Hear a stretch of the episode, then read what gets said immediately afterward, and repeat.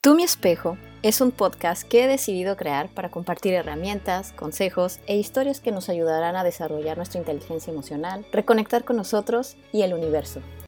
Bienvenidos a este podcast y el día de hoy les quería platicar algo con lo que siempre he tenido pues un poco de discusión interior, de pelea conmigo, de esas veces que uno se exige que tienen estar, que estar las cosas de cierta forma, de cierta manera, ese, esa controlitis que tenemos.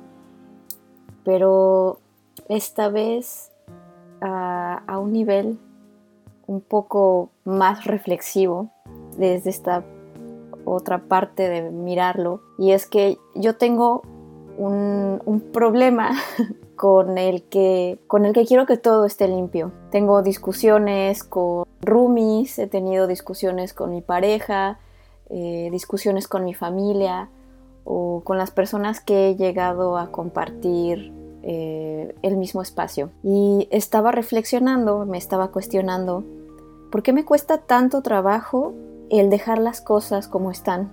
El quizá no sé, el, no sentir estrés por mirar los platos sucios o, esa intranquilidad que me da ver polvo acumulado. O sea, realmente es un problema que me aqueja, o sea, es, algo que me toma, me, da coraje, me enoja y, y, me, pues me amarga el día, en resumen. Y me entró una reflexión en el que me estaba preguntando por qué tanto afán, por qué tanto enganche con esto ¿por qué me cuesta tanto dejarlo ser, no? O sea, inclusive corto actividades importantes por, por ponerme a limpiar y por querer ver todo ordenado. Entonces es como, qué manía tan grande tenemos de tener nuestras casas relucientes, pelearnos por el desorden que vemos, esperando sentir alivio al mirar todo limpio, pero ¿y dentro? Me empecé a preguntar, ¿cómo está mi casa interior? ¿Cómo está tu casa interior? ¿Cómo están las cosas adentro, cómo, cómo te sientes. ¿Por qué te enoja tanto mirar tu casa sucia? Y al final, si se ponen a pensar, todo lo que nos molesta es un reflejo de lo que tenemos dentro, que no hemos solucionado. Entonces quería compartirles esta reflexión de aprender a soltar eso que tanto nos engancha en este caso la limpieza, y empezar a limpiar nuestra casa interior, la suciedad, mirar qué nos está molestando. Limpia tu casa interior, trapea tus emociones, barre tus pensamientos, sacude tus dudas, exprime tus miedos, acomoda tus ideas, ventila tus palabras, aromatiza tus críticas y ventila tu rechazo. Cuando uno empieza a desempolvar nuestra casa interior, empieza a estar más en paz en el exterior. Esa, esa manía de querer que todo afuera esté limpio es, es como querer arreglar lo que nos preocupa, lo que nos molesta, lo que nos desagrada del interior.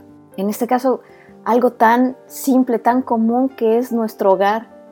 Ojo, no estoy diciendo que dejemos nuestro espacio, nuestro, nuestro templo que es nuestra casa porque al final pues es, nuestro espacio donde, donde nos sentimos cómodos, donde dormimos, donde pasamos la mayor parte del tiempo, es importante tenerlo limpio.